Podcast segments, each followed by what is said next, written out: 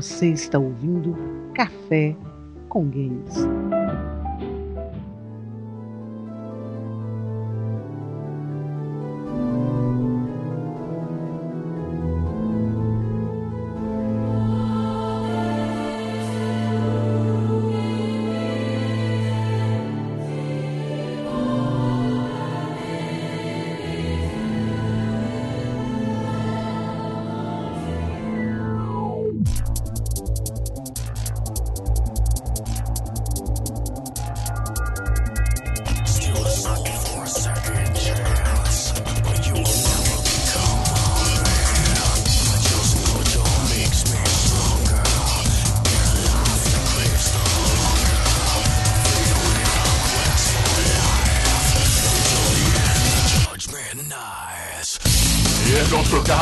Café. Empunhem os seus joysticks, está começando mais um Café com Games. Let's rock, baby. Eu sou Vina das Montanhas e essa frase nunca fez tanto sentido. This party's getting crazy. tá bom, tá bom. Let's rock. Aqui é o Ícaro e surf em mísseis devia ser considerado uma nova modalidade de esporte. Eu Vivi Werneck, do Girls of War e do Nonuba Games. Estou numa participação especial aqui com os meninos do Café com Games. E, ah, tem a frasezinha, né? Tudo bem, emodante, mas é. Aqui é o Heriberto, eu tenho um par de armas poderosíssimas chamadas fusão e corte seco. Gente, eu juro que eu pensei besteira quando você falou par de ok? Dois? Ô, louco, meu. É... Fusão e corte seco é dois movimentos básicos de edição. É, essa piada foi, foi ótima. Olha, eu tô rindo. É, tá, tá. Ai, ai, bicho. Vamos cortar o álcool antes do podcast, hein? É isso aí, gamers. No podcast dessa semana, estamos todos reunidos aqui com uma presença de uma convidada especial, Vivi Werneck, do Nonuba Games e do Girls of Wars. Se apresente aí, Vivi. Oi, tudo bem, galera do, do, Café com Games. Um prazer estar com esses meninos adoráveis, né? Inclusive, o Heriberto me dá uma mãozinha lá no, no Nonuba Games, é um dos meus colaboradores, né? Pessoa simpática, depois a gente conversa. né? É, agradecer o Vina e o Ícaro, agradecer a galerinha do Café com Games pela participação aqui. Muito obrigada, valeu. É isso aí, vamos falar então sobre uma especialidade da Vivi hoje: Wind Eleven e FIFA 2011. Elele. Gente, justo agora que eu aprendi que o, que o carinha de preto, ele não faz parte de time nenhum, que ele é o juiz, entendeu? Coisas do tipo, faz comigo não. Tem um pacificador no meio do campo também, que é o bandeirinha, você sabe, é, né? Ué, esse não era pra gente acertar com a bola, não? Achei que era o bônus. Bom, brincadeira. Vamos falar hoje sobre Devil May Cry, né? As origens do Devil May Cry, toda a história por trás de Devil May Cry, Devil May Cry 1, 2, 3, o 4, os boatos aí que nós temos sobre Devil May Cry 5 e as opiniões pessoais, experiências de cada um de nós. Mas isso tudo logo após a leitura de e-mails.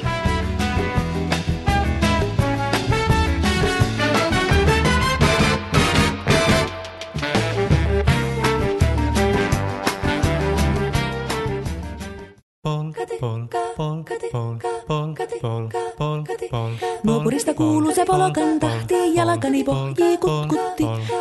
É isso aí, Eriba. Então vamos à nossa leitura de e-mails e tilts no Café com Games. Embora! Então é isso aí. Estamos hoje gravando um podcast sobre Devil May Cry, né? Com a convidada especial, Vivi Werneck. E antes de começar esse podcast, eu queria falar para vocês que nós não entramos em tantos detalhes assim em relação à história do Devil May Cry como um todo. Porque há um pedido especial do Café com Games. O Jorge Malheiro, do blog Gameplayers BR, escreveu uma matéria super especial com a história do Devil May Cry, tudo bem escritinho lá. Então confiram aí porque o trabalho tá de primeira, galera. www.gameplayersbr.com Aí lá vocês vão encontrar a história em ordem cronológica do Devil May Cry. O material tá excelente, hein, Jorge? Tá de parabéns, hein? Jorge, agora que é um parceiro aqui do Café com Games, e para nossa surpresa essa semana, a gente foi mencionado pelo Matando Robôs Gigantes, né? É isso aí, Matando Robôs Gigantes, o blog da MTV. Lembrou-se do Café com Games, não é verdade? Então para o nosso primeiro e-mail, Vina. Então, nosso primeiro e-mail aqui de Matheus Pérez, Lençóis Paulistas, São Paulo. Direitos Gamer. Salve amigos gamers e viciados em café. Ótimos podcasts, como sempre. Destaque para o chat paralelo no fim do cast e pelo super poema do Vina. a galera gostou do poema.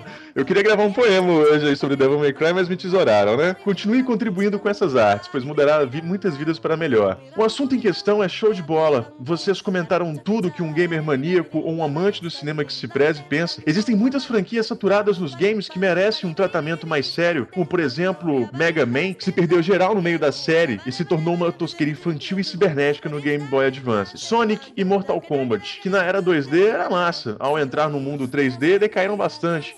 Infelizmente agora vão receber um tratamento sério ao voltar um pouco às origens. Mario, Street Fighter, Resident Evil e outros estão aí para mostrar que franquias antigas ainda têm jogos bons para oferecer, tanto em portáteis como consoles poderosos, não deixando a peteca cair. Assim como dito pelo Sorin, as produtoras deviam respeitar os jogadores mais velhos, que por sinal cresceram jogando os videogames e deram força aos jogos das empresas. Eles são o que são hoje porque nós compramos seus produtos e merecemos respeito. Sim, e acho que dá para unir o útil ao agradável em jogos que satisfaçam os jogadores e que também sejam rentáveis aos produtores. Todos podem sair felizes nessa história, basta existir interesse, seriedade e reconhecimento das empresas por nós consumidores. É isso aí, vamos bater na mesa e protestar, claro, sem derramar o bom e velho café.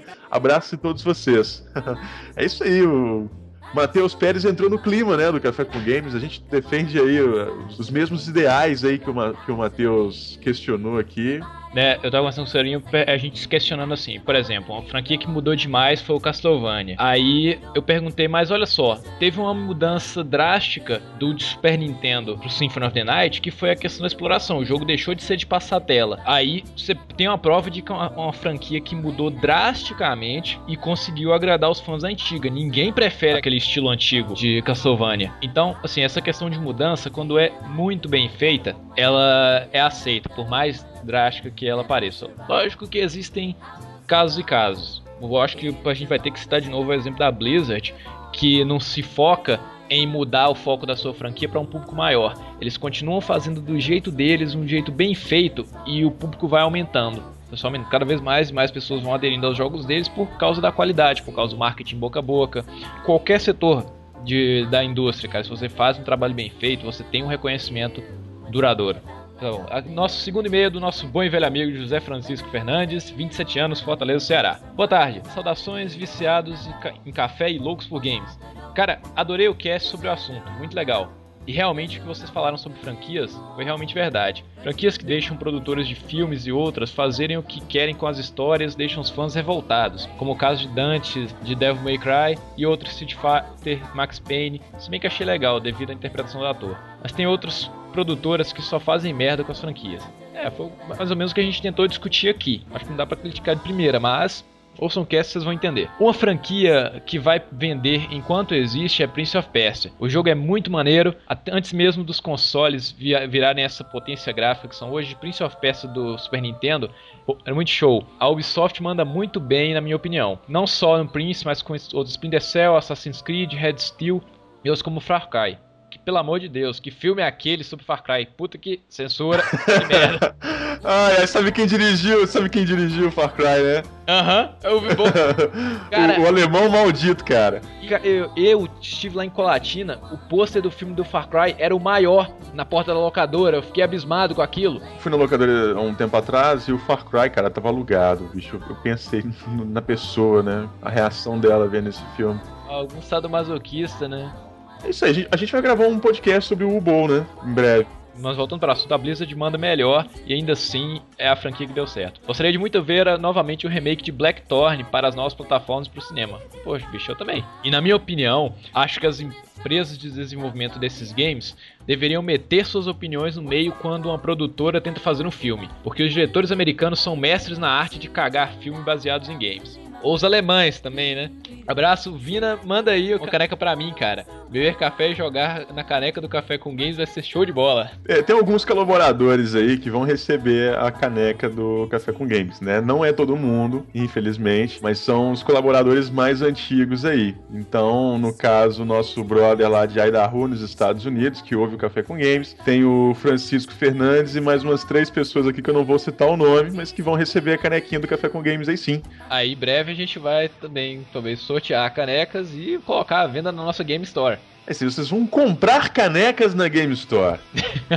então temos aqui Hurricane in Free Fall. Como assim, um furacão em queda livre? Olá, galera do Café com Games na internet. As pessoas me conhecem como Pri Hurricane. Descobri vocês através do Matando Robôs Gigantes e acabo de escutar o meu primeiro podcast do Café com Games. E tive que vir aqui dizer: Cara, vocês são bons. A edição é ótima, o assunto é bem abordado e vocês são muito carismáticos. Tudo junto fica com um clima muito bom e realmente dá vontade de escutar. Escutei o podcast e vocês me esclareceram muitas dúvidas que tinha sobre franquias, mas tenho que confessar que esperava que Ninja Gaiden tivesse uma continuação. Sobre as franquias de games, eu sempre tive uma sensação quase inconsistente que aceitava melhor as franquias dos games da Nintendo, porque de certa forma a Nintendo obriga suas franquias a evoluírem, já que seus consoles sempre apresentam uma nova proposta que muda as regras para os desenvolvedores. Então sempre rola mais do mesmo mas com modificações. Isso não acontece com as franquias de outros consoles, então seus desenvolvedores ficam estagnados na mesma mecânica do jogo e não apresentam nada novo, ou insistem em histórias muito iguais. A grande verdade é que muitas vezes queremos mais do mesmo, mas de uma forma nova, que agregue algo novo ao que a gente já sabe sobre a franquia. Ficou levemente confuso,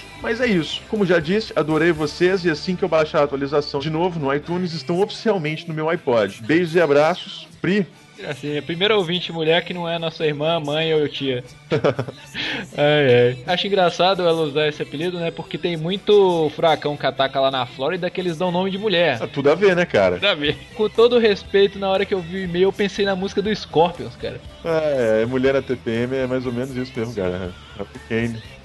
Ai, ai. Então vamos para alguns comentários aqui. Mosaico, cara, gostei bastante desse site. Muitas coisas interessantes. Conheci o site de vocês por um amigo meu. Ele me mostrou do StarCraft. Mas enfim, o site é show de bola, o trabalho de vocês é maravilha. E o que poderiam fazer para melhorar o site é fazer sobre outros jogos, como a série Call of Duty, que está na sétima edição, Prince of Persia, entre outros jogos. Valeu aí, bom trabalho pra vocês. Abraço. Não, com certeza. A gente tem muito assunto para falar de games aí durante muito tempo, né, cara? A gente tem muita pauta guardada aí. ah, alguns podcasts que a gente ainda quer fazer um trabalho muito especial com eles, como foi o podcast do, de, de games únicos, né? Como é o caso do, do StarCraft e do Chrono Trigger que a gente já gravou. Hoje a gente tá gravando um sobre Devil May Cry. Como a gente grava um podcast por semana, né? A gente vai anotando as opiniões da galera e a gente vai lançando aí ao passar do tempo, né? É isso aí, tem muito assunto pra gente poder falar, é muito jogo é, lan- lançado ao longo da história. A gente vai falar sobre jogo novo, vai falar sobre jogo antigo e pode esperar que vai ter café com games aí por um bom tempo.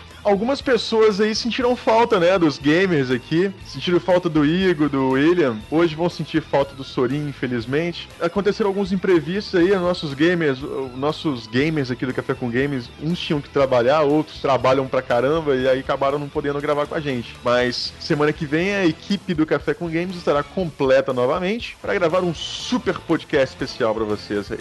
Queria mandar um abração também aqui, cara, pro Francisco, que é o professor lá da Microlins. Fizemos um workshop na Microlins aí, dia 24, aqui em Governador Valadares, que foi um sucesso. Montamos um stand de games lá, onde nós colocamos vários jogos à disposição dos games. Rolou um, um- um duelo clássico do Street Fighter 4 lá, entre eu e o Renan, que fomos para a final. Eu perdi, cara. Tomei uma naba dele lá. De, de, de, de 3, ficou, ficou em 3 a 2 lá, mas ano que vem vai ter mais e eu vou me vingar do Renan. É isso aí. Então fiquem aí com o nosso podcast sobre Devil May Cry e let's rock, baby!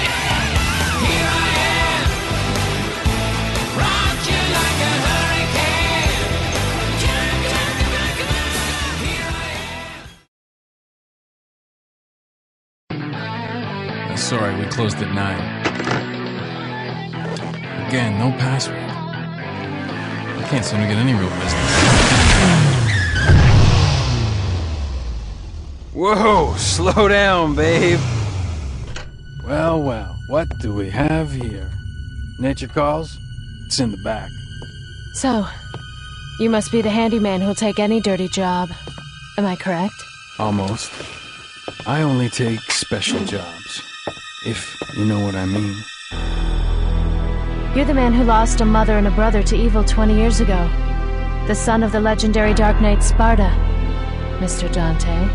Eu me lembro que eh, quando eu ouvi falar que iam anunciar o PlayStation 2, lembrando que aqui em Taubim, em 99 o PlayStation 1 ainda era novidade. Aí você imagina quando que o pessoal foi ouvir falar de PlayStation 2 aqui. Primeira vez que eu tive contato com o jogo foi em 2003, na casa do Ícaro. Eu sempre me perguntava, mas será que o Play 2 só melhorou os gráficos? Será que não muda nada na jogabilidade? Porque eu me lembrava que todo jogo de ação do PlayStation 1 você não conseguia fazer movimentos muito rápidos. Você acabava de cair de um pulo, demorava um pouquinho para você fazer outro movimento. Aí quando eu joguei o Devil May Cry foi um baque. Você lembra da cara que eu fiz quando eu vi, o Ícaro? Ah, eu lembro. O, Vi- o Eriba, velho, ele abriu um sorrisão na cara. Ele teve um acesso de alegria incontrolável. E o mais legal é que ele matava os monstros e dava uns. Uh! Nossa! Hum, gente.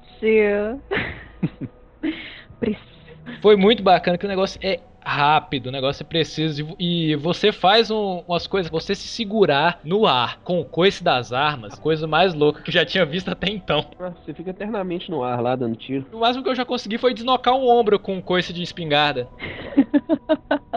Só o Eriba faz por você. Não, isso aconteceu mesmo. O meu primeiro contato com a franquia Devil May Cry foi é, já no PC mesmo, né? Já tinha ouvido falar do, do jogo, obviamente, mas eu joguei pouco no PlayStation 2 na época que ele, que ele foi assim lançado aqui, entendeu? Quando ainda não tinha Xbox 360 e obviamente eu não tinha o PS3. Eu jogava mais quando meu primo às vezes esquecia gentilmente o videogame dele aqui em casa, esquecia também de vir buscar. Aí esse era muito bom. Inclusive dessa última vez ele continua aqui até hoje, né? Então, eu, assim, meu primeiro contato com Devil May Cry foi mesmo com Devil May Cry 3, Special Edition que teve pra PC, e o Devil May Cry 4, né? O Dante é um espetáculo à parte, entendeu? Nossa senhora.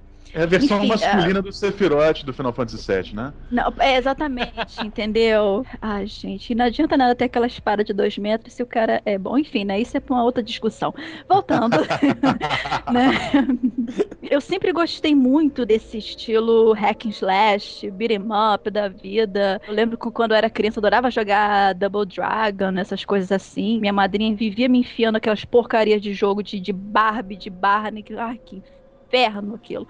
Enfim, então eu sempre gostei de jogo de pancadaria também, essas coisas, né? Então eu vi o Devil May Cry assim, eu, caramba, cara, eu, essa questão do que o Heriberto falou do. Você vai ficando no ar com, com os tiros, acho isso é fantástico. Você vai juntando todos aqueles combos assim. Apesar dele não seguir bem do primeiro até o quarto, uma, uma, uma ideia, uma- um raciocínio lógico, né? Uma cronologia lógica. Ele é meio pula pra um, pula pro outro. Mas na minha opinião, o melhor Devil May Cry foi o terceiro. Cara, meu primeiro contato com Devil May Cry também foi no Devil May Cry 3. Pera aí, eu cheguei na sua casa em 2004, quando a gente estudava, você já tinha o primeiro. Sabe quando você compra, joga 5 minutos e deixa de lado? Sei bem o que é. Aconteceu isso comigo com aquele príncipe da Pérsia 4, com o carinha tinha aquela garrinha, sei lá, doida que não morria e, e era burro de carga pra aquela mulher. Sei bem como é. Cara, eu sou o único ser humano na face da Terra que gostou daquele jogo. Aquele Eu jogo é uma merda. Vocês gostaram daquilo, vocês dois? Eu achei lindo, cara. Eu achei um Nossa, conto de fadas credo. maravilhoso. É lindo, é uma bosta É um aquilo. conto de fadas mesmo, que trouxe sem graça. Ele não é príncipe, aquilo não é a Pérsia, e o cara se perdeu nu- numa tempestade de areia por causa de uma mula. Ah, vai se lascar, pô. Mas vamos voltar ao Devil May Cry. Tá bom, Ícaro, conta a sua história então. Aí como foi? Eu tinha o 1 e o 2, mas eu não joguei o 1 e o 2 ao fundo. Eu não fui assim, ah meu Deus, eu vou jogar esses dois jogos que eu tenho aqui.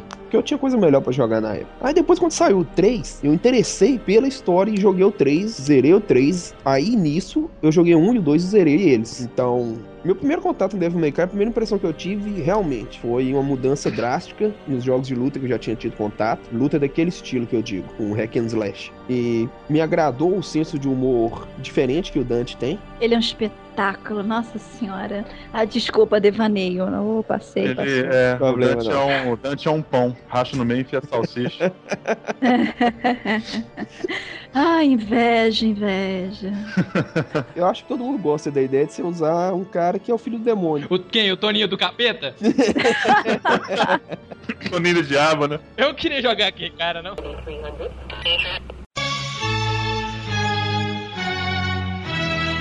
Eu o desafiei. Ele aceitaste meu desafio. Entra, suposto filho do capeta. Primeiramente, eu gostaria que você me provasse que tu és o filho do capeta. Eu vou te provar, eu vou te provar que eu sou filho do capeta. Então prove, prove logo que tu és o filho do capeta. Eu vou sim, eu vou sim, eu vou te provar logo depois da hora 51, tu vai ter teu fim. Então tá. Voltamos já. É, talvez o Devil May Cry 5 seja melhor com o Toninho do Diabo, né? Nossa É, senhora. é, exa- não, exatamente, né? Porque botaram a Rihanna pra ser a protagonista do Devil May Cry 5, né? Passaram um pó de arroz nela, ficou só um pouquinho mais branquinha. Tá até com as manchas ainda no rosto dos tapas do, do, do Chris Brown lá da vida, né?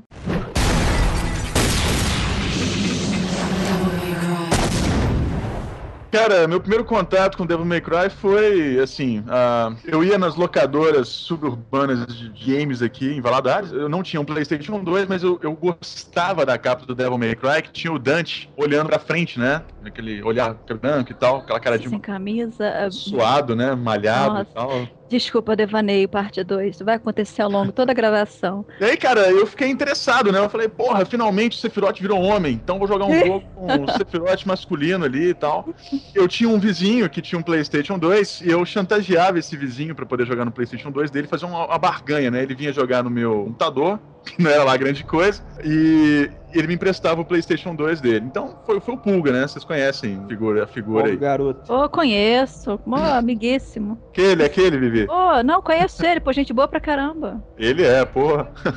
Aí, cara, eu, eu jogando Devil May Cry, aquela jogabilidade frenética, cara, foi, foi amor à primeira vista, cara. Eu, eu joguei o primeiro, foi o 3, pra depois poder jogar 1. Na verdade, quando eu voltei pra Belo Horizonte, meu pai que viciou no Devil May Cry 1, e eu só tinha jogado o 3. Eu conheci o Devil May Cry 1 na mão do meu pai. Comparando, assim, cara, o 1 é bem mais difícil do que o- os outros, né? A jogabilidade é mais dura, a quantidade de, de pontos que você ganha para aquelas orbes que você pega são bem menores e tal. Mas o que me cativou no Devil May Cry foi a jogabilidade. E o fato de você jogar com um personagem também meio crianção, meio brincalhão. né? O cara chega pra uns Cerberus, bicho, e chama o bicho de cachorrinho, velho. Totó. É, tipo, Kaman Puppy, porra, é o guardião do inferno, velho. O Hércules no desenho da Disney, cara, tomou um couro do Cerberus, saca? E o Dante não, o Dante deu um tapinha no bicho, desviou de míssil, surfou no míssil ali.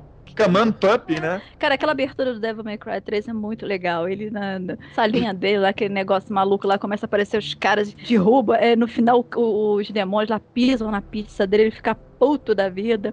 Aí vai, let's rock! Aí naquela, naquela caixa de música e clica. Não sai a porcaria da música e dá um porradão no negócio. Pô! Aí, ele, ele tem uma Eu forma queria- muito sutil de lidar com as coisas, né? Uma coisa. Não funciona, não, miserável. Toma! Pô! Eu queria confessar pra vocês que todas as vezes que nós jogamos sinuca, moçada, eu olhava pra sinuca com aquele ar de eu me sentia o Dante ali, saca? Você queria derrubar a sinuca, dar um tiro e jogar as bolinhas em todo mundo, né, Zé Ruela? É mais ou menos isso. This party's getting crazy. Let's rock.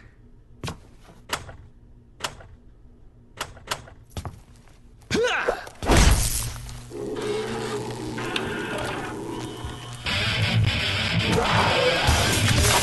Pra gente poder entender um pouco qual foi a ideia por trás dessa, desse jogo, dessa obra, a gente tem que lembrar de dois japas. Como o nome de japonês é sempre uma droga pra poder decorar, eu vou dar apelidos pra eles. A gente tem em 1992 o Shinji Mikami, que entrou pra Capcom e trabalhou em três joguinhos que todo mundo se lembra muito bem, que é o jogo pra Game Boy do Uma Cilada para Roger Rabbit, o Aladdin e o Turma do Pateta. Vocês lembram desses jogos? Ah, ela Sim, com muito certeza. legal. Caramba, velho. Foram os três primeiros jogos dele na Capcom. O Shinji Mikami, que em 1995 veio a criar a série Resident Evil. Vamos chamar ele de Japa Terror. E ele tinha um, um estagiáriozinho que acabou de chegar na Capcom no início da produção do Resident Evil 5, que era o Hideki Kamiya, que é um cara fanático por fazer jogos de ação. Fez aí recentemente o Bayonetta com sua própria empresa, a Platinum Games. Vamos apelidar o Kamiya de Japa Ação. O Japa Terror e o Japa Ação fizeram a série Resident Evil. No Resident Evil 2, o Kamiya já tomou a direção do game.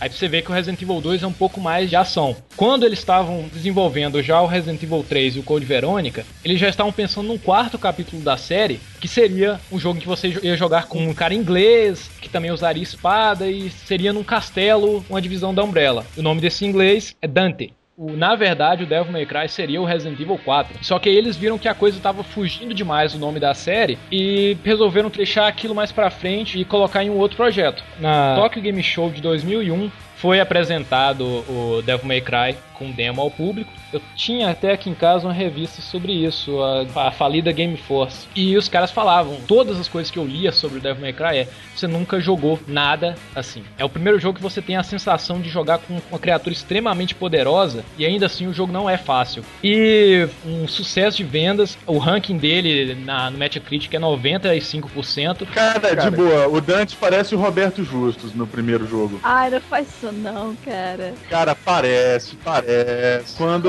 a, a Trix enfia a espada nele no meio do peito, eu fiquei segurando. Cara, ele vai falar, ele vai falar. Você está demitido. Você está demitida.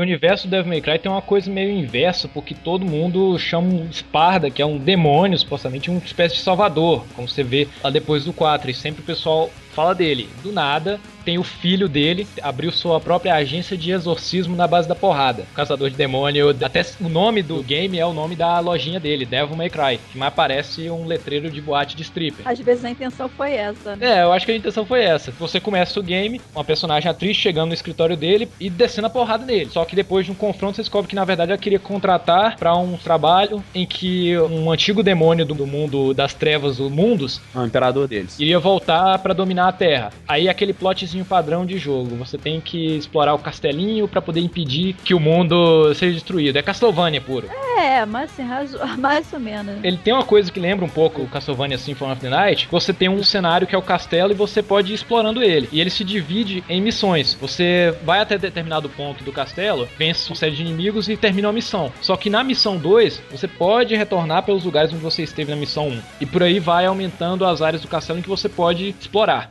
O Sparda, que é o foco em si, ele era um demônio muito poderoso que amava os seres humanos, amava a humanidade. Ou seja, ele era o cara, se revolta contra os demônios, detona os demônios tudo e o Mundus, que depois volta no 1, que era o imperador deles. Ele se sacrifica pra selar o mundo demoníaco, pra fechar os portais que davam passagem. Aí ele deixa os dois filhos, que é o Dante e o Virgil, que são gêmeos. Vem o Devil May Cry 1. A história do Devil May Cry 1 é simples. Tem o Dante e a Trish. A Trish tá contratando o Dante pra enfrentar o Mundus que tá revivendo e quer vir dominar a Terra. Acabou a história? Um é só isso, velho. Não pode dar spoiler no final, cara. Ninguém vai jogar um de novo, não. Cara, o pior que um é só isso. O Sorin tá fazendo falta aqui, velho. O Sorin estudou pra essas porra toda. Não, eu estudei, mas o 1, bicho, você simplesmente pega o Dante, vai onde o mundo supostamente tá, dá porrada em todo mundo e mata o cara no final. O máximo do 1 é quando aparece o Virgil, que tá com outro nome. No 1 ele aparece como. Nelo Ângelo. É, o máximo é quando aparece o Nelo Anjo pra te perturbar de vez em quando.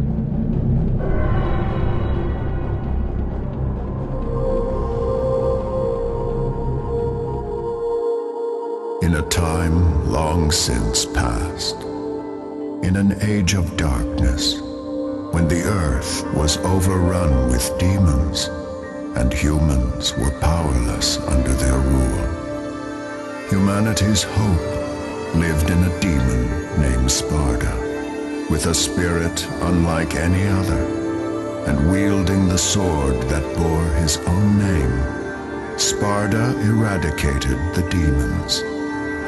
And now, the legend of Sparta has been inherited by his son, the demon slayer, Dante. Do sucesso estrondoso do primeiro jogo, foi anunciado o Devil May Cry 2, o Shinji Mikami e o Kamiya falaram que eles queriam que o Dante fosse que nem um James Bond, né? Porque ele tem aquele jeito de garotão e resolveram trocar a mocinha do jogo. Acho engraçado eles falarem que o Dante é pra ser um James Bond, mas no final de nenhum jogo ele acaba não pegando ninguém. Ele não dá uns pega preciso assim, ninguém. Mas beleza, tem lá a- uma mulherzinha pra ele. O jogo vem com dois discos, você pode jogar ou com o Dante ou com a Lúcia, uma outra caçadora de demônios. Na verdade, a Lúcia, cara, ela foi criada pelo Arius. E o Arius, ele é um negociante que tem poderes demoníacos. Que Arius. Nossa, você fez uma piada em cima. É, deixa você tá? Zé Ruela. Aquele que te pegou atrás do armário.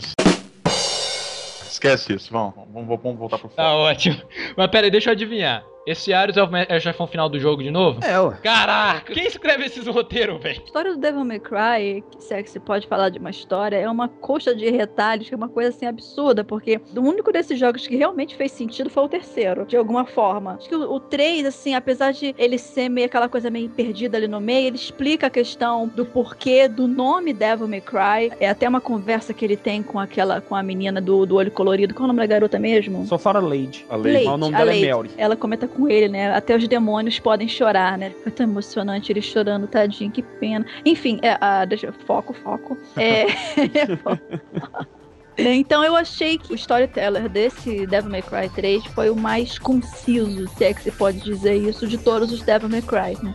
Que me parece, eles viram que os fãs tinham um certo apego pelo personagem e pela história, aí resolveram dar uma consertada. Aí quando você quer consertar uma história, o que você geralmente faz? Você faz uma prequel. Ele se passa antes, mas ele dá uma explicação muito melhor sobre o universo. Quando eu joguei, ele me passou uma sensação que eu só sinto quando eu vi o filme da Disney, cara. De querer ver a mesma história de novo por causa dos momentos dela. Eu adorei a história do 3. Pra mim ela é completa, ela é redonda e você não precisa nem dos outros pra poder explicar aquele mundo ali. Eu acho a mais bem contada, mais bonita e a jogabilidade do jogo é fantástica. Tem uma vari- variedade de armas excelente. Eu acho que a única arma do jogo que não presta é a Nevan, não por ela ser ruim, mas é por ela desequilibrar o jogo. Toda vez que eu jogava, eu escolhia não usar a Nevan, mesmo depois de ter aprendido os combos dela, porque fica tudo muito fácil. Enquanto os outros eram muito difíceis, ele também era difícil, mas ele tem uma curva de dificuldade invertida. O jogo começa difícil e vai ficando cada vez mais fácil. É, se você jogar no hard ou no very hard, cara, mesmo com a Nevan, você só sofre, viu, cara? Cara, eh, eu não tinha costume de jogar o jogo de novo no hard, umas dificuldades. Nesse aí eu joguei a exaustão.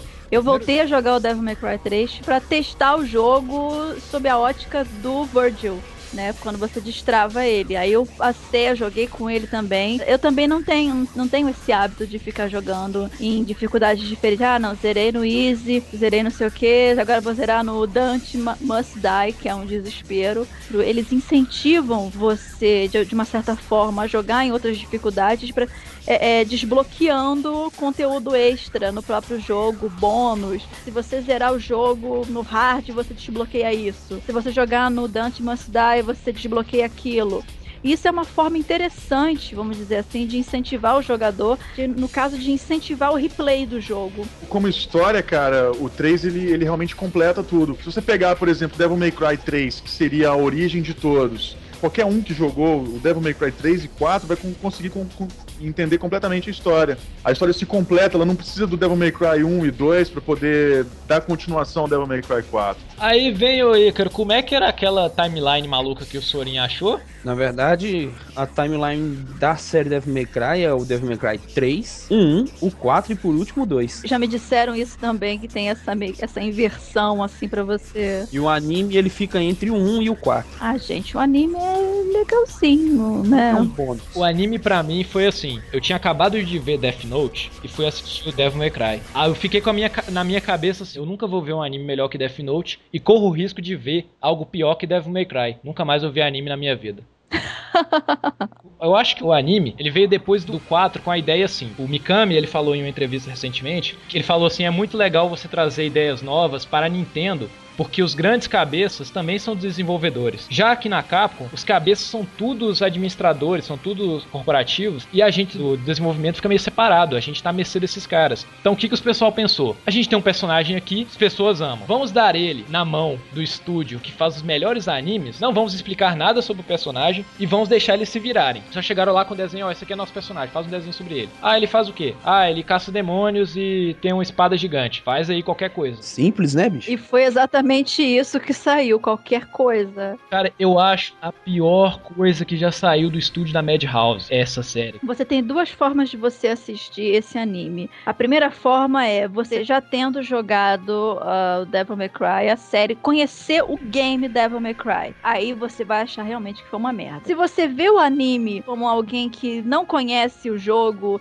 e apenas comprou a informação de ah, é um é um anime de um cara assim, fodão, aquela coisa, super gato, que tem um espadão, entendeu? E que sai matando os, os monstrinhos por aí. Você compra a ideia. O anime em si, ele, ele não é, vamos dizer assim, chato de se ver no sentido de, ah, eu não sou fã, eu não conheço o jogo, eu vou assistir, eu vou assistir uma vez na boa, não vou falar que coisa ruim, horrorosa, porque até que ele é bem cortadinho, bonitinho, essas coisas assim. Realmente, para quem jogou e conhece a história, e de repente foi começar a ver o anime, você esperava que o anime fosse contar a história do jogo e não trabalhos freelancers do Dante, entendeu? Caçando os monstrinhos por aí, uma garotinha que apareceu do nada, a Um menininha sorvete. lá, que foi usada como escravo infantil, no, no- só, só, eu só vi a garota limpando aquele, aquela casa lá. Eles ficaram desenvolvendo esses freelances do, do Dante com aquela menininha. Aí chega no penúltimo episódio, falaram assim: gente, a gente tem que dar um fim pra essa história. Aí coloca aqueles dois irmãos malucos, filhos do demônio lá, pra poder lutar com o Dante. Não sei o que, aí virou aquele demônio grandão, aquela coisa que levou o Dante pro inferno. Né, que a garotinha foi atrás dele, porque ela e a mãe dela tinham um colar, né? Que abriu um portal, que não sei o quê. Mas uma coisa completamente doida, de onde saíram aquelas duas mulheres, entendeu? Elas não fazem parte da história. Eu acho que de repente, se eles tivessem investido mais na questão da Trish, da Lady e ele, no caso, os dois viviam discutindo, um querendo tirar dinheiro do outro por causa dos trabalhos que faziam, fica muito mais interessante. Inclusive, a última parte do último episódio do anime que é quando os dois estão disputando quem chega mais rápido no, num trabalho lá pra poder conseguir a grana, o Dante e a Trish. Eu acho que a partir dali eles poderiam começar a fazer o anime que eu acho que ficaria mais interessante. Tipo, os dois como protagonistas, vamos dizer assim, entendeu? Um querendo sacanear o outro de alguma forma. Eu vou bancar a Vivi agora. Ela ficou falando do, do Dante falar da, da Lady. Das Dante Girls, a minha preferida. E os caras conseguiram descaracterizar ela no anime. Porque a Lady ela é baixinha, ela tem coxas grossas, outro estilo. Aí colocam ela no anime com um pescoço daqueles de 30 centímetros, parecendo uma modelo magrela. Sabe, de, de passarela. E assim, personalidade zero. O Dante já tá mega descaracterizado com, com personalidade. Imagina a Lady. A Trish nem se fala. É, Parece que assim, deram os sketches do personagem, faz aí. Vai ver o pessoal do estúdio não teve paciência de jogar os jogos, né, cara?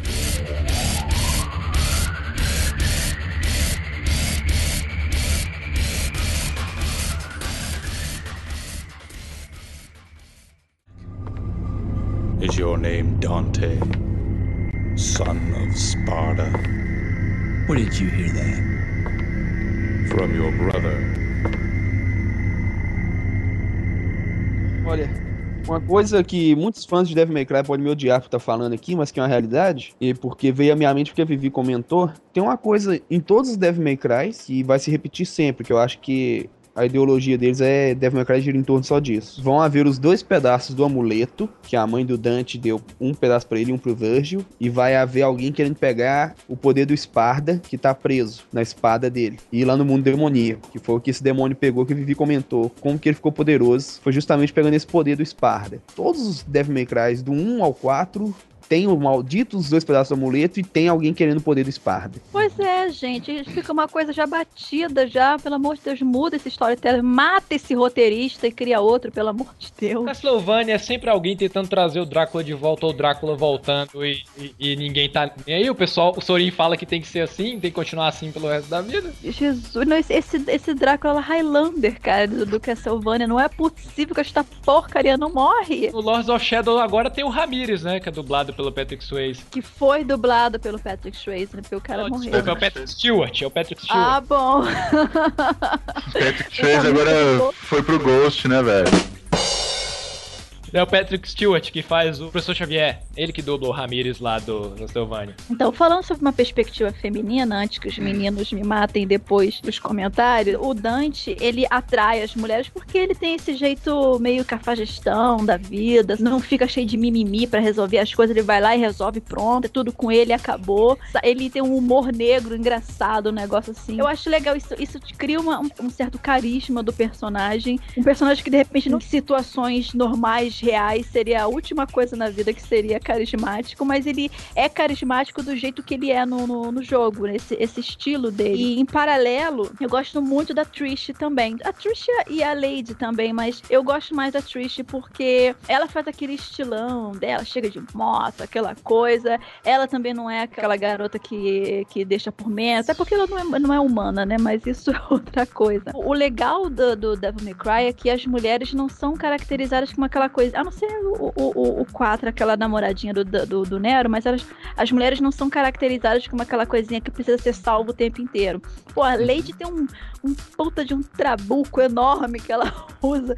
Eu não sei como é que ela consegue carregar aquilo no ombro, não tem uma escoliose. É, ela faz um estilo que eu adoro, Lolita nervosa. Pô, exatamente. Eu, eu acho isso muito legal porque quebra alguns paradigmas, alguns estereótipos, entendeu? Então eu acho que eles três ali, eu acho que eles deveriam ser sócios. Porque eu acho que eles têm uma química muito legal entre eles, né? E tem sempre aquela coisa de, poxa, com quem será que o Dante vai ficar? Com a Lady ou com a Trish? Ele nunca pega nenhuma das duas. Como diria, né, o, o narrador da sessão da tarde, né? O clima de azaração vai rolar hoje no Múltiplo Escolha, né?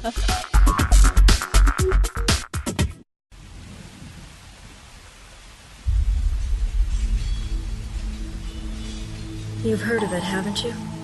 The legend of Sparta? When I was young, my father would tell me stories about it. Long ago, in ancient times, a demon rebelled against his own kind for the sake of the human race.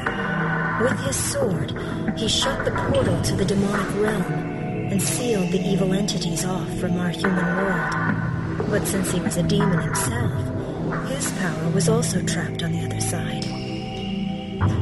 I never believed it. I thought it was just a child's fairy tale. But I discovered that this so-called legend wasn't a myth at all. Sparta existed.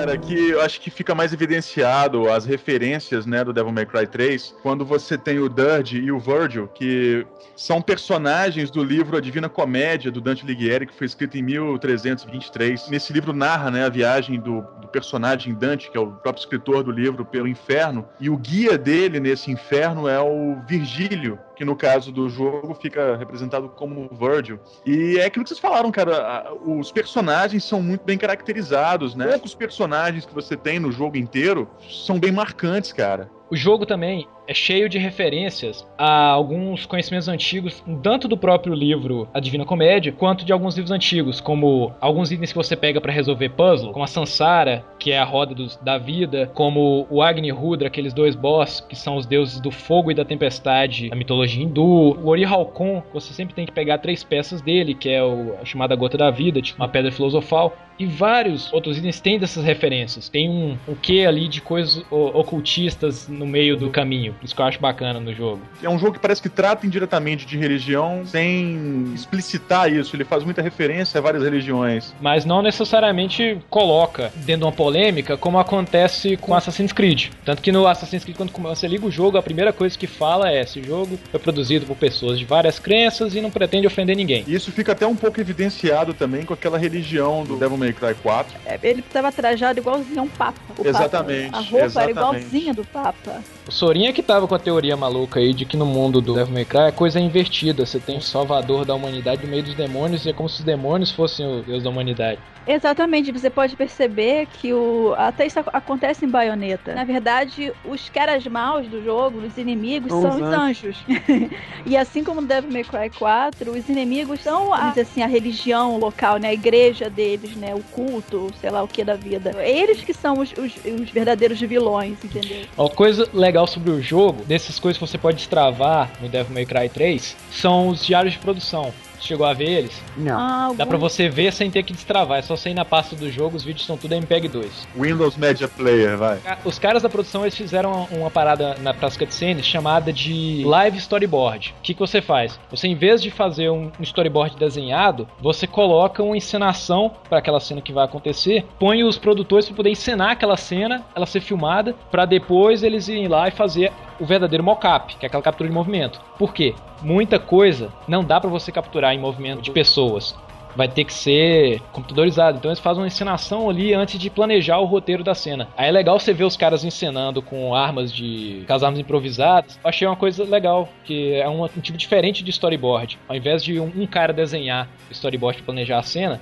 os próprios produtores vão lá e fazem aquela encenação ridícula sobre que personagem vai fazer o quê. Uma característica que eu adoro no Devil May Cry como um todo é o design dos personagens, cara. Eu adoro a trilha sonora. Também. Eu adoro Dante. É, é desse que eu tô falando. O nome do cara é Sean McPherson.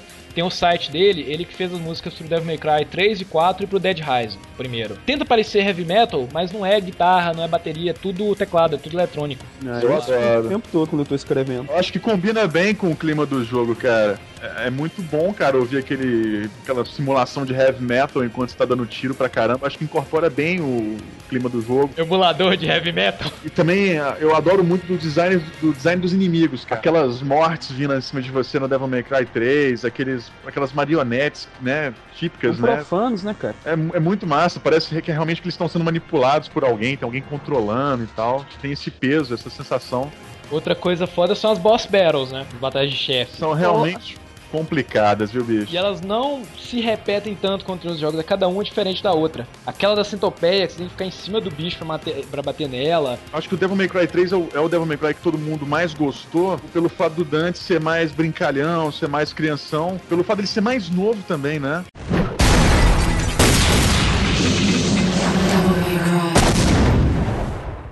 E nós temos Devil May Cry 4, né? Onde nós temos uma mudança de personagem para surpresa de muita gente. É, só que ele é praticamente o Dante de novo. Eu achei interessante essa jogada da Capcom, mas arriscada, porque, primeiro, a gente jogava o Devil May Cry mais pelo Dante do que pelo jogo como um todo. É lógico que o jogo como um todo é bom, mas o fato de ter o Dante ali, um personagem carismático ali, que você já aprendeu a gostar ao longo do tempo, eu acho bacana. Mas eu achei legal porque no, a partir do Devil May Cry 3, acho que já não tinha como mais a jogabilidade em si ser explorada. Então você tem o, o Nero com uma nova jogabilidade, um novo gameplay com que é Devil Bringer a princípio, quando eu leio, poxa, Devil May Cry tiraram o Dante como foco principal da história, eu fiquei meio assim, desconfiada. Depois eu comecei a jogar, chegou uma, uma, uma, certa altura do jogo que eu achei completamente desnecessária a presença do Dante, porque você consegue fazer tanta coisa legal com a Devil Bringer, né, que é aquela garra demoníaca, aquele braço demoníaco que o, que o Nero tem, o que eu achei aquilo formidável. Você, além de poder manipular os demônios, né, jogar para cima, jogar para baixo, aquela coisa, você conseguia pular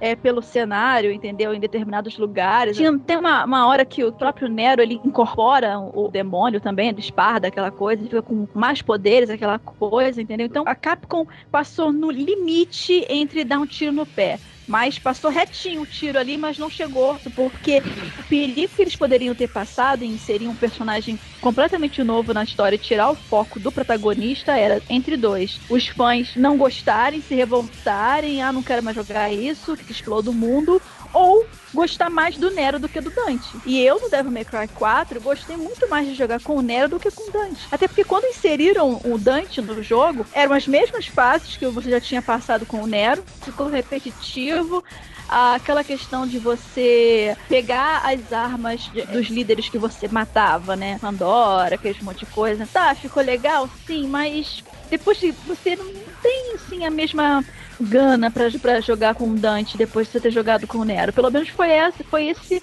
o meu ver. E o jogador não poderia sentir isso, porque afinal de contas, quem é o protagonista do jogo é o Dante, né? Eu não tive tanta bronca com voltar aos cenários, porque os cenários até mudavam um pouquinho. Mas eu achei o Dante muito maçante de jogar. Porque você joga até o 3, você tá acostumado a seu braço doer de tanto apertar botão com Dante, beleza, mas é divertido. Aí quando você pega o Nero, que é bem mais gostoso de se jogar, você não tem que, que doer tanto a mão e tem aquele monte de manobra maneira, quando você pega o Dante de novo, você se pergunta assim, poxa, mas eu gostava de jogar com isso? Ficou legal você mudar de estilo ali com o digital, você poder usar todos os estilos do Dante, sem ter que ir lá na, na basezinha e trocar. Mas você vê o quanto o Dante é maçante, é tanto que quando eu fui jogar o Bayonetta, eu achei a Bayonetta até mais gostosa de se jogar do que o, o Nero.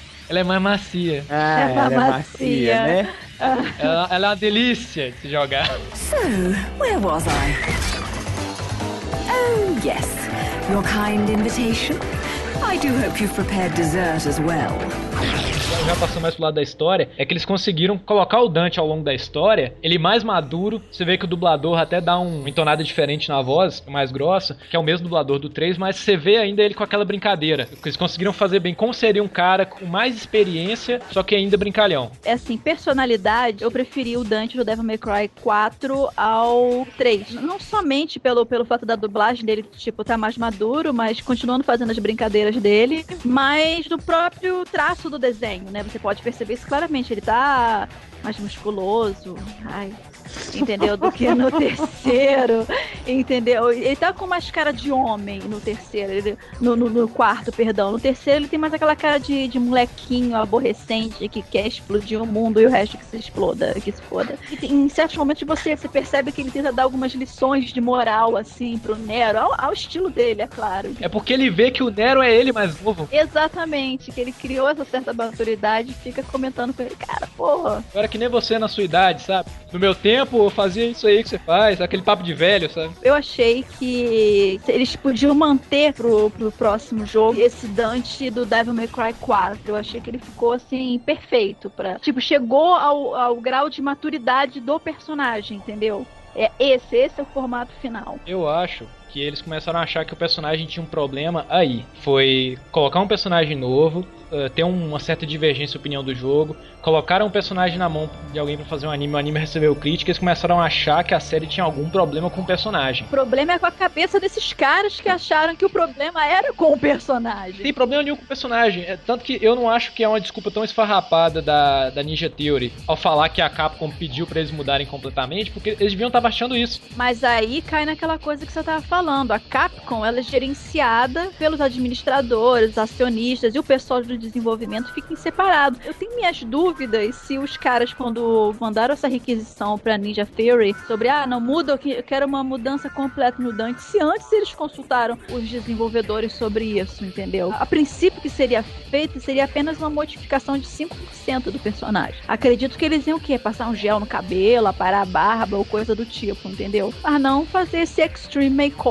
que fizeram com o pobre do cara, né? A gente pôs até uma enquete no nosso blog, né, Vina? A gente colocou três opções. Quem gostou da ideia, que obviamente foi uma minoria. Quem odiou, que, assim, acha que um trailer é pouca coisa para poder fazer especulação e que a gente pode dar uns braços torcer pra Ninja Theory. A gente tem aí o Unslaved e o Heavenly Sword para provar que os caras são bons de serviço. Mas foi, uma falta de profissionalismo dele jogar a bomba em cima da capa. Sim, com certeza. Tá, é. Eles tiraram dele da reta de uma forma que a Capcom se manifestou falando que o problema do da série Devil May Cry é que, mesmo um jogo sendo um sucesso entre os fãs, comparado a outros jogos, por exemplo, como Street Fighter 4, Resident Evil, que são séries que vendem 5 milhões, 6 milhões de cópias, o Devil May Cry ele vende em torno de 2 milhões, 2 milhões e meio. E não consegue uma vendagem tão boa assim no Ocidente. Por que, que vocês acham isso, na opinião de vocês aí? Essa rejeição em relação à, à série Devil May Cry no Ocidente? Vivi, você que trabalha aí há mais tempo aí. Há sempre um, um impasse, né, entre,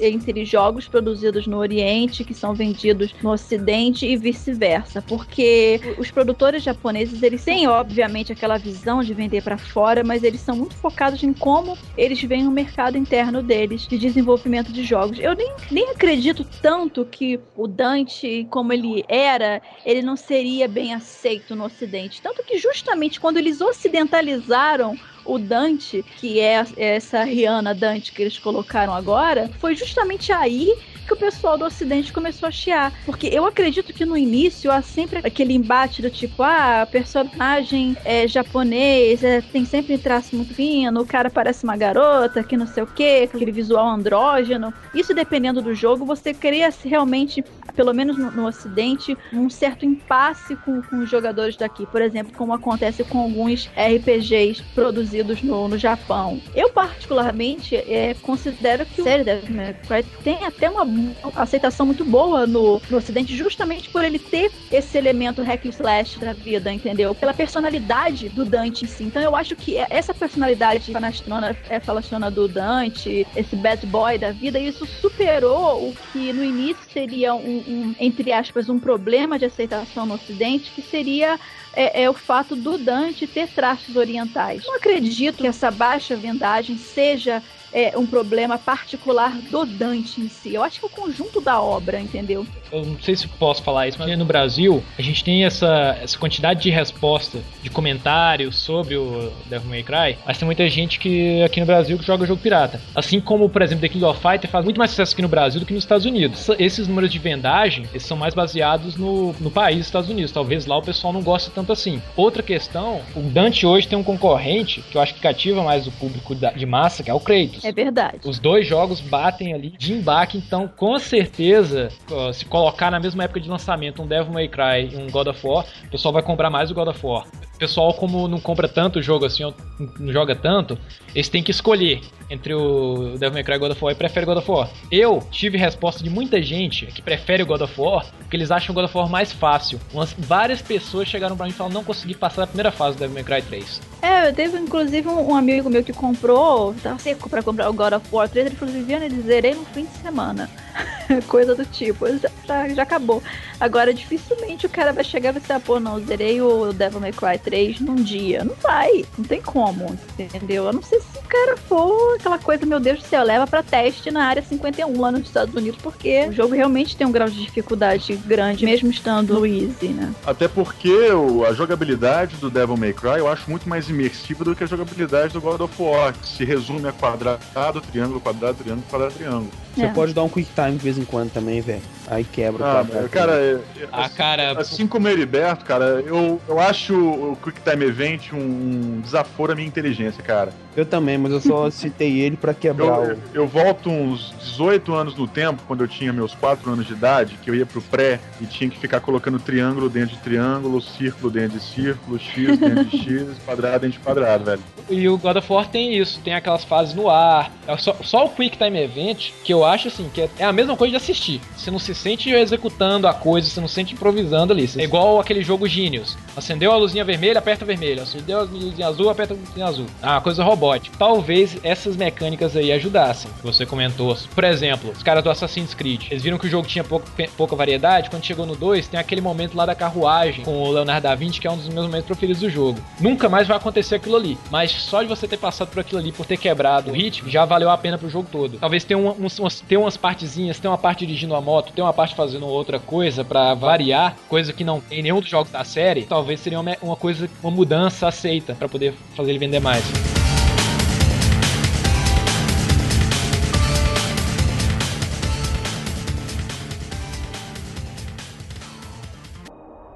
Young Offenders Rehabilitation Program. Subject 64432B. Psychoevaluation treatment. Day 13. Resume. What is your name? My name is Dante. Mas e aí, e o Devil May Cry 5 aí, chamado de Devil May Cry Reborn ou Rebirth? O que, que vocês acham? Quais são as suas expectativas individuais aí pra esse game? Ô, cara, eu tô me sentindo meio. Ô, bicho, eu joguei o Devil May Cry 3 e os outros, mas eu odeio Devil May Cry, cara. De Deus. Eu odeio Devil May Cry. O Sorin, tá encarnou o Sorin agora. Olha, assim, eu particularmente, quando eu vi as primeiras imagens do Devil May Cry 5, foi muito engraçada a minha reação vendo o, o, o trailer. Eu comecei a ver, ah, legal, né, o trailer do Devil May Cry 5. Pô, quem é esse cara que tá se sacudindo aí com a roupa do Dante? Eu quero ver o Dante. Aí quando eu olhei assim, quando ele falou no meu, puta que pariu, não, não é isso. Não, não, não, faz comigo, não. Eu fiquei num estado de indignação tão grande, porque eu pensei, gente, olha, eu só espero que esses caras tenham uma desculpa muito, mas muito boa mesmo pra eles terem feito essa cagada com o Dante, porque senão eles vão dar um tiro no pé épico de 12, entendeu? Que é aquela coisa pra arrancar o pé do lugar. Como a própria Capcom falou que eles queriam gerar, no, no caso, nos fãs, essa sensação de revolta mesmo pelo novo, eles conseguiram. E isso eles conseguiram com certeza, porque foi uma comoção geral, entendeu? É a mesma coisa que, de repente, eles pegarem o Kratos da vida, colocar um moicano, um, um charuto na boca e uma calça jeans, entendeu? E botar um, um, um banjo na, na mão dele pra ele ficar tocando pros monstrinhos dormirem, entendeu? Cara, imagina. Eu não tenho imaginação bastante pra criar isso na minha cabeça, não. Ah, É eu tenho aqui, ó. Vou forma mandar pra vocês agora, ó. Vou mandar a imagem do Eu só Kratos aí pra vocês verem, ó. Segunda Entendeu? descrição Então, do assim- Vivi aí, ó. Comprar Devil May Cry 5. Acho que a gente, pra ter uma visão um pouco mais clara do que será esse Dante aí da vida, seria realmente com um gameplay e um pouco do, da storyteller, entendeu? Pra saber da onde, por que, que ele tava assim. Porque a, uma das justificativas que a Ninja Theory deu é que esse seria um, um Dante mais novo. Que ele foi, o cabelo dele foi ficando branco conforme ele foi descobrindo os poderes demoníacos dele. Cara, ele já nasceu com cabelo branco. Como assim? O cabelo dele é preto depois que ficou branco? Ele já nasceu. Ele é, ele é filho de um demônio, ele já nasceu com, as, com essas características. Então, eu sinceramente eu não sei como que eles vão organizar isso na cabeça do jogador. Eu espero que eles não façam uma cagada mais grande do que eles já fizeram. Mais grande foi horrível. uma cagada maior do que eles já fizeram, né? Enfim. Tomara que o jogo pelo menos tenha a qualidade que o Slave e o Heavenly Sword tem. Heavenly Sword, Sword, Sword. English, motherfucker, do you speak it? A gente se apega ao personagem e eles mudam justamente o personagem. Por que, que não muda a jogabilidade o jogo inteiro? Eles dão um reboot na história, mas conserva o visual do personagem. É, cara, muda a roupa do Dante. Queria mudar, muda a roupa do Dante. Uma roupa tão simples de mudar, né? Tá certo que ele praticamente usa aquilo pra, pra cima e pra baixo o tempo inteiro. E se tirassem aquele sobretudo dele, também não ia ficar legal. Mas se ele muda o cinto, o sapato, deixa ele sem blusa, pra que blusa? Entendeu? Pô, a mudar o, o personagem, a cara do personagem. Poxa. Ele parece muito assim, um integrante do Restart depois de, de um de nós pegar eles na rua, né? Encher de porrada. Minha sensação vendo esse trailer Devil May Cry 5, bicho, eu tive. Veio uma coisa na minha mente só. E se eles mudarem o Mario da próxima vez, bicho? Pois é, o Mario agora vem Mario Fitness, né? Vem o Mario saradão, aquela coisa, aquele bigodinho de porteiro. Vai ficar tipo o Fred Mercury. Cara, Isso! Imagina. Porra! Ah, pelo amor de Deus. Eu não falo nem mais do pobre do Sonic, coitado, porque depois que fizeram o bicho virar lobisomem, eu não duvido de mais nada que Ah. eles façam com o coitado. Né? Sinceramente, eu acho que com esse bafafá todo aí, a Capcom deve revisar muita coisa, tanto que ela vê até a público dar satisfações, como essa notícia que eu dei pra vocês aí, em relação à projeção dela no, no ocidente. Isso me preocupa, obviamente, mas eu tô com uma sensação de que é como nós não fôssemos mais o público-alvo da Capcom, cara. Quem é então? A mãe deles? Não sei, eu acho que esse No público mínimo. mais novo hoje, o público mais jovem que não tem, que não teve acesso a- ao game, sabe? Mas como o Devil May Cry cai justamente naquele aspecto que eu tava falando da questão do Dante, ele, apesar de ter um aspecto oriental, ele tem um jeito mais ocidental de, de agir, de personalidade, então eu acho que isso que cria essa identificação um pouco maior nesse caso. Eu achei engraçado. O Keiji Inafune também na TGS ele comentou que a Capcom queria participar mais do jogo do mercado ocidental. Só que se você olha para os jogos dela, Dead Rise, Lost Planet e Resident Evil, não tem nada mais globalizado e ocidental do que os jogos da Capcom. Eu acho que ela é a empresa japonesa que mais faz jogo com cara de globalizado, com menos cara de japonês. Eu acho que eles não têm esse problema. Eu acho que o problema deles é outro. É isso aí, gamers. Então assim finaliza o nosso podcast sobre Devil May Cry. Queremos ouvir a opinião de vocês também. Não deixem de acessar o site do girlsofwars.blogspot.com. É isso mesmo, Vivi? Não... O Vini, Vina, Vini, seu. Eu, Vini é mais fofolete. Está montando o Girls of War e não sabe qual é o endereço do site. Olha o interesse no trem. Moto dramática. Bom, bom. Isso é um absurdo.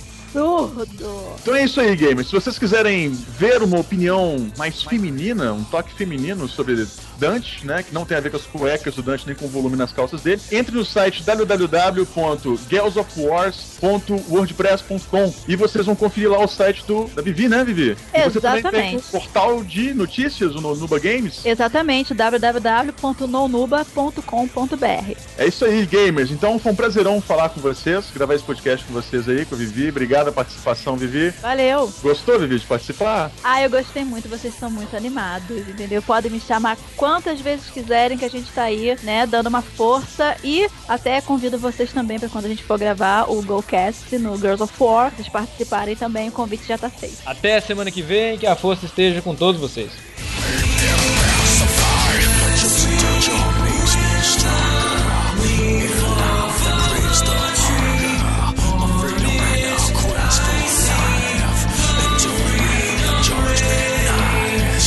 What's footsteps never follow?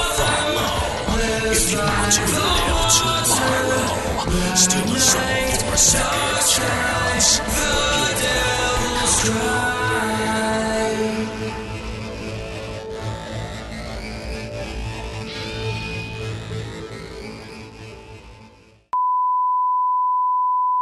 Boa noite, meus queridos, tudo bem? Noite. Tudo bom? Beleza. Oi, Heriberto, tudo bem? Por que você não mandou review ainda?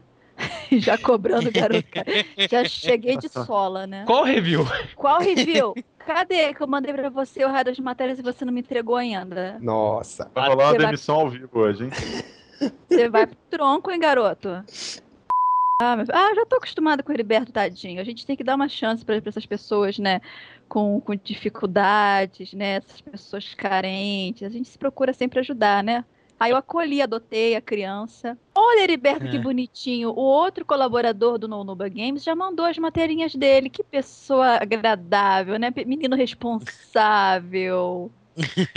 Ai, gente. Como é tanto trabalhar com pessoas que entregam as coisas no prazo. né? Corre, Riba, corre. Tá ótimo, né? Pois. Ah, beleza. É, pois não. Falar, falar nada, não. Falar uma coisa. Ô, Vivi. Isso. Acho, acho bom você tomar cuidado que, com esses esporro em público, porque quem edita sou eu, tá bom? Olha a chantagem Ah, não tem dele. problema. Atirando e, apulan- e pulando, Dante Nero sai andando. Esse poema é pra uma bicha? Gente, que coisa lamentável. É uma coisa Ô, rápida. ô, aqui, quem quiser pode ficar com a frase. Quem não gostar desse podcast, vai pro raio que te esparda. Putz, grilo. Senhora.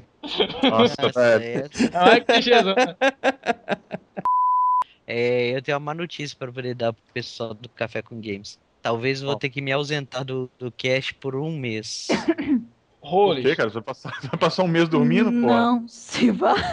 Vai berrar. hibernar. Não, é porque talvez eu vou começar a trabalhar em outro, no, em outro serviço e hora extra no serviço onde eu tô trabalhando. Ou seja, trabalhar sete dias por semana.